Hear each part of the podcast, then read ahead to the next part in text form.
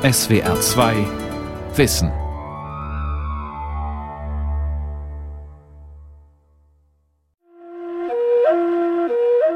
Zwischen 1999 und 2015 sind schätzungsweise mehr als 100.000 Borneo-Orang-Utans verschwunden.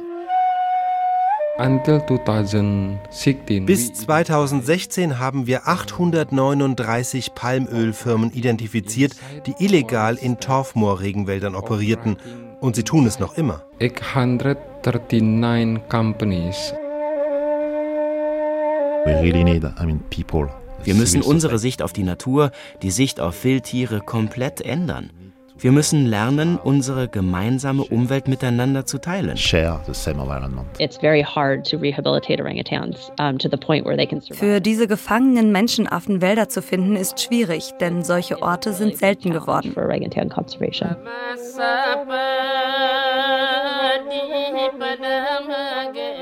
Bedrohte Orang-Utans.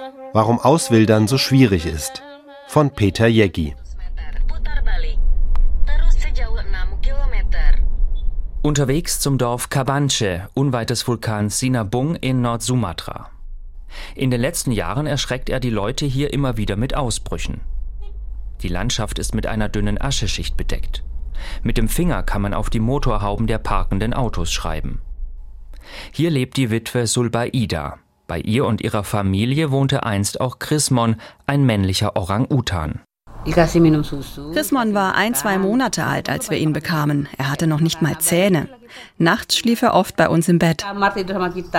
Sulbaida wünschte sich schon lange ein Orang-Utan-Baby. Ihr Mann, ein Armeeoffizier, beschaffte es ihr illegal. So wie Sulbaida die Geschichte schildert, wurde die Orang-Mutter vermutlich während der Waldrodungen erschossen, um an ihr Kind heranzukommen. Meine schönsten Erinnerungen an Chrismon? Das gemeinsame Fernsehen. Wir lagen jeweils zusammen auf dem Fußboden vor dem TV.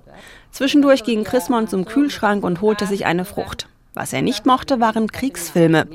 Er zeigte Angstreaktionen, wenn geschossen wurde. Mein Sohn Fikri ist zusammen mit ihm aufgewachsen. Bei unseren Ausflügen saßen beide auf dem Rücksitz unseres Cabriolets. Als Fikri später auswanderte, bekam er schreckliche Sehnsucht nach ihm. Es gab regelmäßig Skype-Videogespräche, bei dem sich Fikri und sein geliebter Orang-Utan sehen konnten. 20 Jahre lang hielt die Familie den Orang-Utan verbotenerweise als Haustier bis er groß und kräftig war und es gefährlich wurde. Sulbaida machte eine Selbstanzeige und entkam so einer Strafe. Wegen der anhaltenden Waldzerstörung floriert der illegale Handel mit den Menschenaffenbabys noch heute. Die Forstpolizei konfiszierte Sulbaidas Orang-Utan. Seitdem lebt er weit weg in einem Käfig der Orang-Utan-Quarantäne- und Rehabilitationsstation in Sibolangit zusammen mit 60 Artgenossen.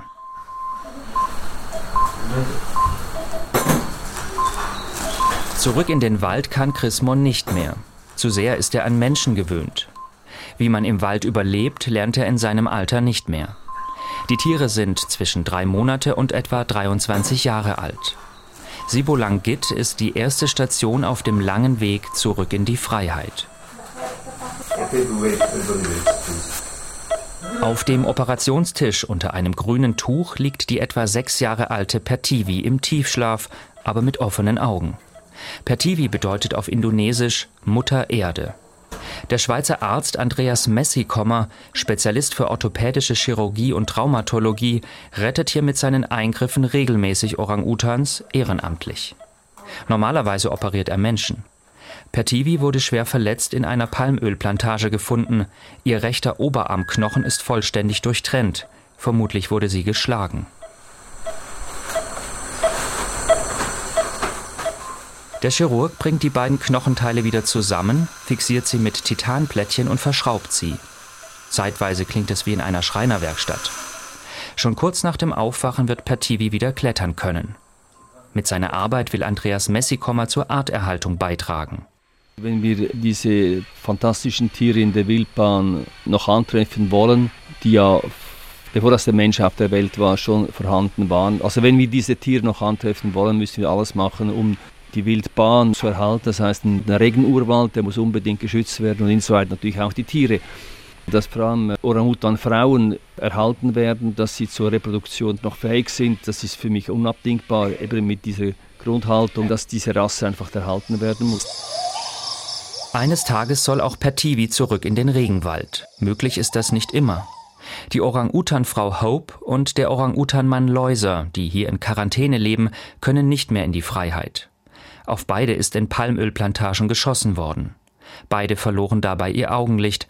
In beiden stecken Dutzende von kleinen Bleikugeln, die sich nicht mehr entfernen lassen. Aber die Tiere können sich noch immer fortpflanzen und zur Arterhaltung beitragen. Der Orang-Utan-Mann Läuser etwa zeugte sogar Zwillinge, die heute im Regenwald leben. Deshalb sind solche OPs ein Beitrag zur Arterhaltung. Regenwaldstimmung auf Sumatra. Zikaden und die Rufe eines Orang-Utan-Mannes, sogenannte Long Calls, prägen die Klanglandschaft. Solche Naturorchester werden seltener. Zu diesem Ergebnis kam eine Studie, die 2018 im Fachmagazin Current Biology publiziert wurde. Zwischen 1999 und 2015 sind schätzungsweise mehr als 100.000 Borneo-Orang-Utans verschwunden. Das ist vermutlich etwa die Hälfte aller Tiere. Hauptursachen sind der Lebensraumverlust, vor allem durch Palmölplantagen und die Abholzung zur Papiergewinnung sowie Jagd und illegaler Handel. Dramatische Rettungsaktion in einem Restwald neben einer Palmölplantage in Aceh in Nord-Sumatra. Auf einem der wenigen übrig gebliebenen Bäume sitzt ein Orang-Utan-Weibchen, das hier keine Chance mehr hat zu überleben. Die Palmölproduktion hat seinen Wald vernichtet. Unter dem Baum haben Helfer ein Netz aufgespannt. Jetzt versuchen sie, das scheue, verängstigte Tier im Baum möglichst weit nach unten zu locken, damit es nachher, getroffen vom Betäubungspfeil, nicht tief fällt. Die Ölpalme, die hier in riesigen monotonen Plantagen angebaut wird, stammt ursprünglich aus den westafrikanischen Regenwäldern. Heute ist Palmöl einer der umstrittensten Rohstoffe. Ein paar Fakten. Palmöl ist der Hauptgrund für die Entwaldung in Indonesien. Auf Borneo, der großen Nachbarinsel von Sumatra, gingen zwischen 2005 und 2015 die Hälfte aller Entwaldungen auf die Schaffung von Ölplantagen zurück. Indonesien ist mit jährlich etwa 23 Millionen Tonnen der größte Palmölexporteur. Es ist das mit Abstand wichtigste Exportprodukt. Das Land verkauft jährlich Palmöl im Wert von rund 20 Milliarden Euro. 82 Prozent der weltweiten Erlöse aus Palmöl gehen auf Plantagen in Indonesien und seinem Nachbarn Malaysia zurück. In Indonesien hängt der Lebensunterhalt von schätzungsweise sechs Millionen Menschen vom Palmöl ab. In Malaysia dürften es rund zwei Millionen sein. Die EU-Länder importieren im Jahr mehr als sechs Millionen Tonnen Palmöl. Deutschland mehr als eine Million. Die Zahlen stammen vom Verein Rettet den Regenwald. Steckt in vielen Lebensmitteln, Reinigungs- und Kosmetikprodukten sowie in Biosprit im Dieselkraftstoff.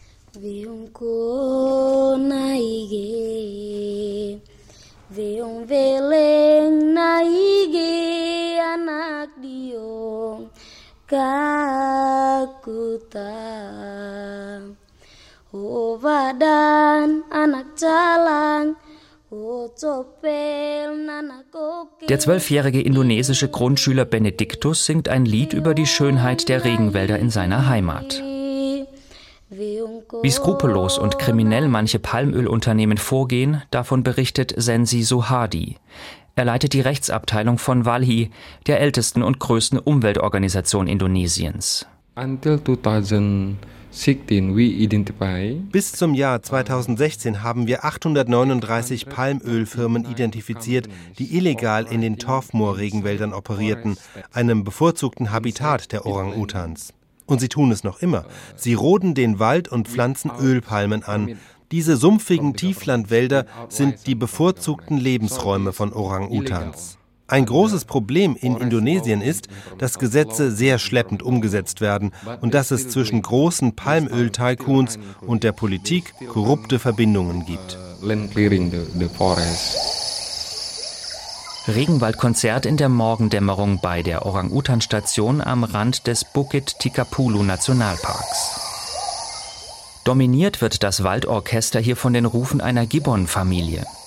Die kleinen Menschenaffen turnen auf den oberen Etagen des Regenwaldes. In den höchsten Baumkronen fliegen sie regelrecht mit weit ausgebreiteten Armen durch die Luft. von Ast zu Ast, von Baum zu Baum. Hier in Zentralsumatra, am Rande des Bukit Tikapulu Nationalparks, liegt eine der beiden Auswilderungsstationen des Orang-Utan-Schutzprogramms SOCP. Hier endet die meist lange, leidvolle Reise von Menschenaffen, denen der Mensch die Lebensgrundlage raubte.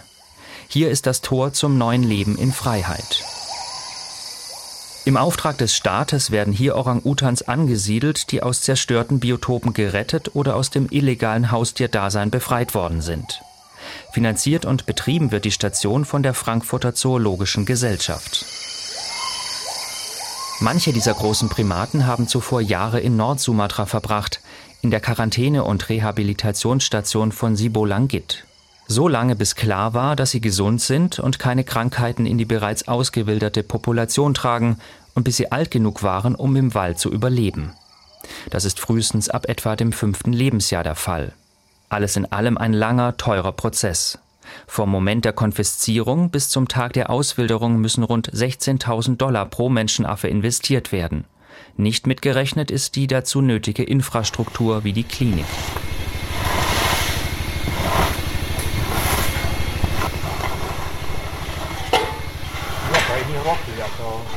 Der Tag beginnt mit dem Reinigen der Käfige. Von hier aus tragen Mitarbeiter die Auswilderungskandidaten jeden Morgen um sechs auf dem Rücken über den Fluss in den Wald, in die sogenannte Waldschule. Hier werden sie auf die Bäume geschickt. Was frisst er? Wie lange? Wie hoch klettert er? Ein Mitarbeiter protokolliert jede einzelne Minute, was oben im Baum passiert. Daten, die nach und nach ein Bild ergeben darüber, ob und wie gut die Affen in der Freiheit überleben können. Der deutsche Wildbiologe Peter Pratje hat die Station aufgebaut und leitet das Auswilderungsprogramm. Mehr als 170 Orang-Utans sind hier bis heute ausgewildert worden. Pratje erklärt die wichtigsten Voraussetzungen, um ein Tier in die freie Wildbahn zu entlassen. Insgesamt sollte mindestens ein Drittel der aktiven Periode aktive Nahrungssuche sein. Das ist einer der ganz wichtigen Parameter. Dann sollte in der Nahrungszusammensetzung ein großer Teil Früchte sein.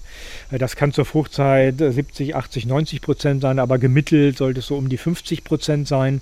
Oder der, also das Aufbrechen von Termitennestern, um an, an Eier, an Larven zu kommen, um eine Proteinquelle zu haben. Was uns immer beruhigt ist, die Tiere sozial sind, anderen schon erfahrenen Orang-Utans hinterherlaufen oder hinterher hangeln und sich dann von denen abgucken, welche Nahrungsquelle die finden, wie die die Nahrungsquelle nutzen. Sie sind natürlich ein tausendmal besserer Lehrer als wir. Was ein Orang-Utan, der im Wald überleben will, auch lernen muss, ist der Nestbau. Meist werden dabei dünne Äste nach innen gebogen und ineinander verflochten. Orang-Utans schlafen in Nester und während des Tages machen sich Orang-Utan so äh, Rastnester, in denen sie sich zwischenzeitlich ausruhen. Ähm, bei den wilden Tieren hat man vielleicht drei Nester pro Tag. Hier hatten wir unter anderem einen Spezialisten, der hat sich bis zu 15 Nester pro Tag gebaut. Das Sumatra Orang-Utan-Schutzprogramm SOCP baut zwei völlig neue, sich selbst erhaltende Wildpopulationen von Menschenaffen auf. Die eine hier in Zentralsumatra, die andere in Janto in Nordsumatra. Und zwar in Wäldern, in denen historisch Orang-Utans lebten, die jedoch vor langer Zeit verschwanden. Der Primatenforscher Ian Singleton ist Direktor des Programms. Ziel ist es, in den beiden Schutzgebieten in Zentral- und Nordsumatra eine Population, einen Bestand von 300 bis 500 oder gar mehr Tieren wieder anzusiedeln. Sie sollen auch eine Art Sicherheitsnetz sein. Sollte im herkömmlichen Verbreitungsgebiet des Sumatra-Orang-Utans irgendein Unglück geschehen, das zur Ausrottung führt, könnten diese neuen Menschenaffenvölker vielleicht das Überleben der Art sichern. Stimmen von Orang-Utan-Babys. So einfach wie die Auswilderung dieser Menschenaffen von außen vielleicht aussieht, so schwierig ist sie in Wirklichkeit. Vor allem auf Borneo warten in Reha-Zentren viel zu viele Tiere in Käfigen auf die Freilassung, meint die amerikanische Primatologin und Anthropologin Stephanie Sphere. Das ist ein riesiges Problem. Wie viele Orang-Utans in diesen Zentren warten, weiß niemand genau. Eine aktuelle Schätzung geht von etwa 1500 Tieren aus. Doch es sind wohl mehr.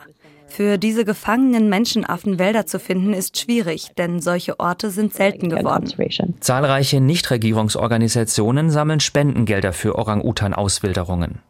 Was viele jedoch verschweigen, niemand weiß, wie erfolgreich diese Ansiedlungen sind, wie viele der rehabilitierten Menschenaffen langfristig überleben. Denn es gibt bis heute kein technisches Überwachungssystem, das über viele Jahre funktioniert. So schätzt SOCP-Direktor Singleton, dass nur etwa die Hälfte der ausgewilderten Tiere langfristig überleben.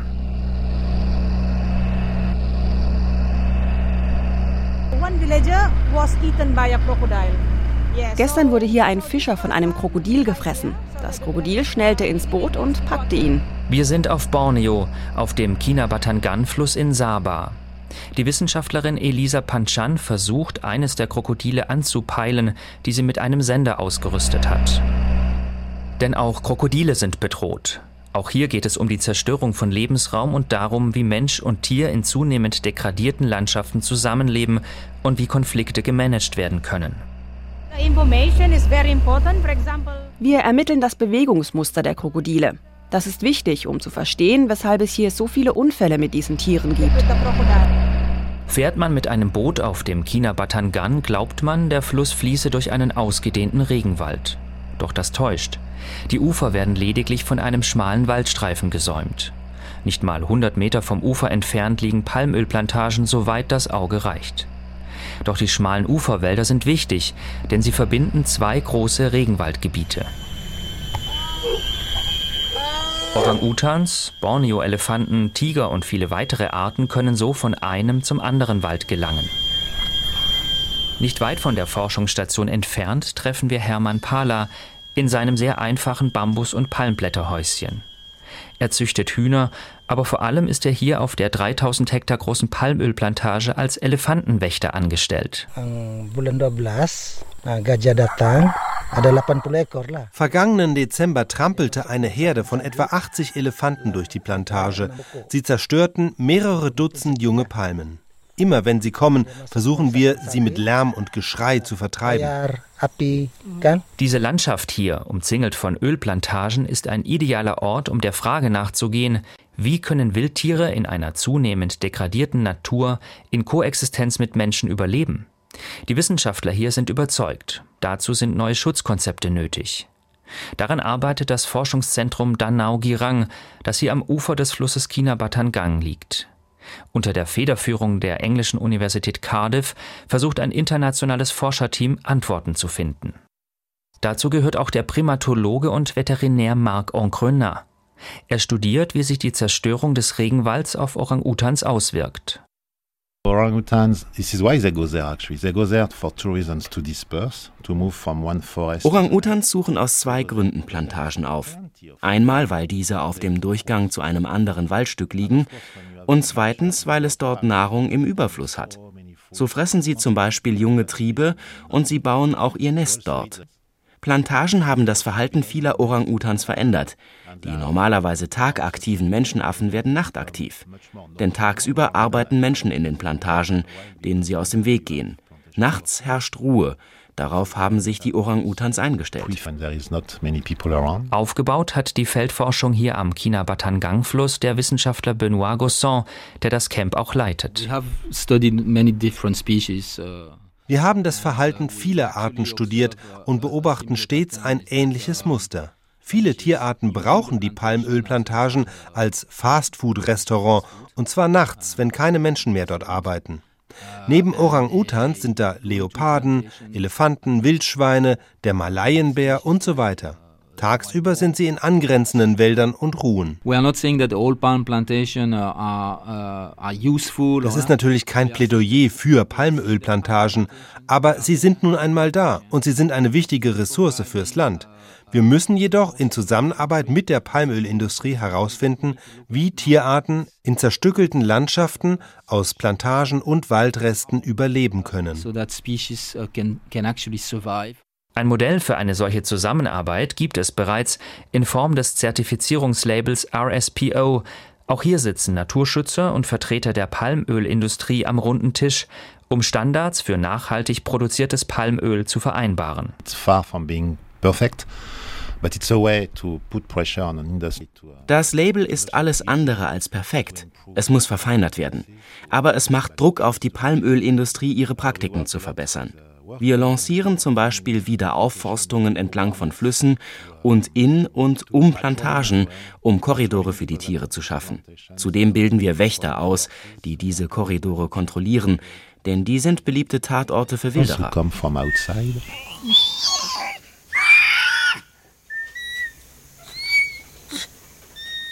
Richard Berger erforscht hier im Feldforschungszentrum die größte Schlange der Welt, die Netzpython. Er geht der Frage nach, wie können Pythons in zerstückelten und weitgehend zerstörten Wäldern überleben?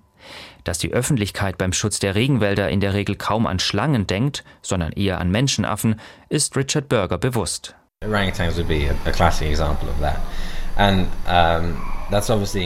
Orang-Utans sind ein klassisches Beispiel dafür und sie sind ja unglaublich wichtig. Doch wir müssen auch verstehen lernen, was mit den anderen Arten vor sich geht. Denn alles ist mit allem verbunden. Nehmen Sie die Pythons, die wegen des Lebensraumverlustes immer häufiger auf Plantagen ausweichen. Dort vermehren sie sich stark wegen des reichhaltigen Nahrungsangebotes. Sie fressen dort viele kleine Säugetiere, die helfen, Baumsamen in angrenzende Wälder zu verbreiten. Wenn sie von den Pythons gefressen werden, könnte das zum Verlust von Baumarten führen. Dies wiederum könnte langfristig auch dem Orang-Utan schaden. Es ist wichtig, sich ein Bild davon zu machen, wie solche Dinge funktionieren in diesem großen System, wo alles miteinander verbunden ist.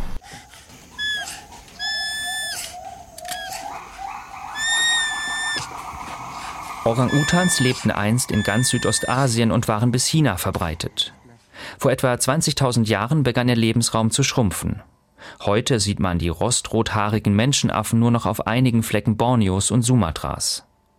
Da sich im Laufe der Jahrtausende das Klima mehrmals änderte und Fossilien belegen, dass der Orang-Utan sie alle überstand, musste etwas anderes die Menschenaffen dezimiert haben. Ein Team rund um die US-amerikanische Primatenforscherin und Anthropologin Stephanie Sphere ging den Gründen nach. Wir fanden Beweise dafür, dass Orang-Utans sehr schnell verschwinden, wenn Menschen in ihren Lebensräumen auftauchen.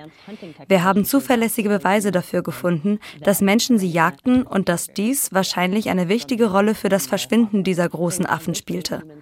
Vor 15.000 bis 20.000 Jahren verschwanden auch bestimmte andere Tierarten Tierarten, sobald der Mensch auftauchte und zu jagen begann. Die Tatsache, dass der Orang-Utan mehrere Klimaveränderungen überstand, ist für die Wissenschaftlerin ein Indiz dafür, dass dieser Primat äußerst flexibel ist. Aber wenn man sie jagt, sie tötet, dann überleben die Populationen nicht. Das ist eine der Lektionen, die uns die Vergangenheit über das Verhältnis zwischen Orang-Utan und Mensch lehrt. Marc Engrenin weist auf weitere globale Zusammenhänge im Verhältnis Mensch-Natur hin. Es leben immer mehr Menschen auf diesem Planeten. In den vergangenen 50 Jahren haben sie die Hälfte aller Tierarten ausgerottet. Die Hälfte. Das ist verdammt viel. Das hat auch damit zu tun, dass Naturschutz und wirtschaftliche Entwicklung ständig gegeneinander ausgespielt werden. Ein großer Fehler. Seien es Landbesitzer, Politiker, Industrielle oder wer auch immer. Wenn wir wilde Tiere oder einen Wald schützen wollen, heißt es stets, das zerstört unsere sozioökonomische Entwicklung. Es ist höchste Zeit umzudenken. Denn wenn der Wald einmal weg ist, steigen die Kosten ins Uferlose bezüglich Klima, Gesundheit, Überschwemmungen. Naturschutz bedeutet, langfristig zu denken.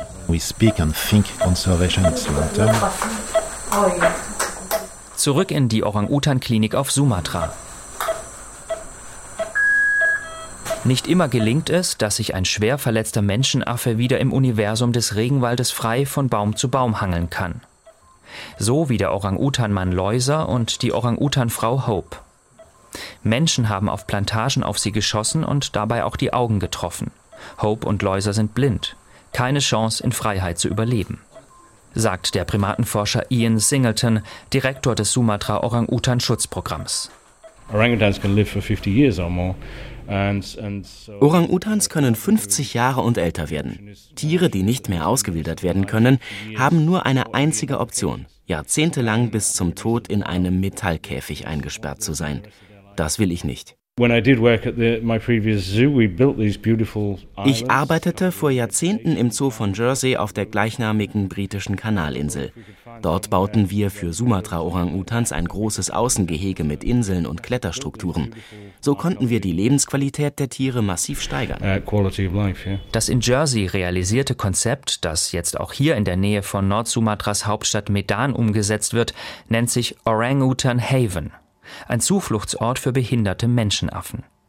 Herzstück sind mehrere kleine Inseln, die in einem Fluss angelegt wurden. Suheri Aprianto leitet den Bau. Uh, wir stehen hier auf einer der insgesamt neun Inseln. Wo wir jetzt stehen, wird einmal der blinde Orang-Utan-Mann Läuser leben. Jede Insel ist durch eine Bambusbrücke mit einem kleinen Häuschen verbunden, wo sich das Tier zurückziehen und wo es medizinisch versorgt werden kann. Auf der Insel sehen Sie auch große Kletterkonstruktionen aus Holz. 50 Hektar groß ist dieses Behindertenheim für Orang-Utans. Ein Refugium für unsere nahen Verwandten, die mit einem Handicap leben müssen.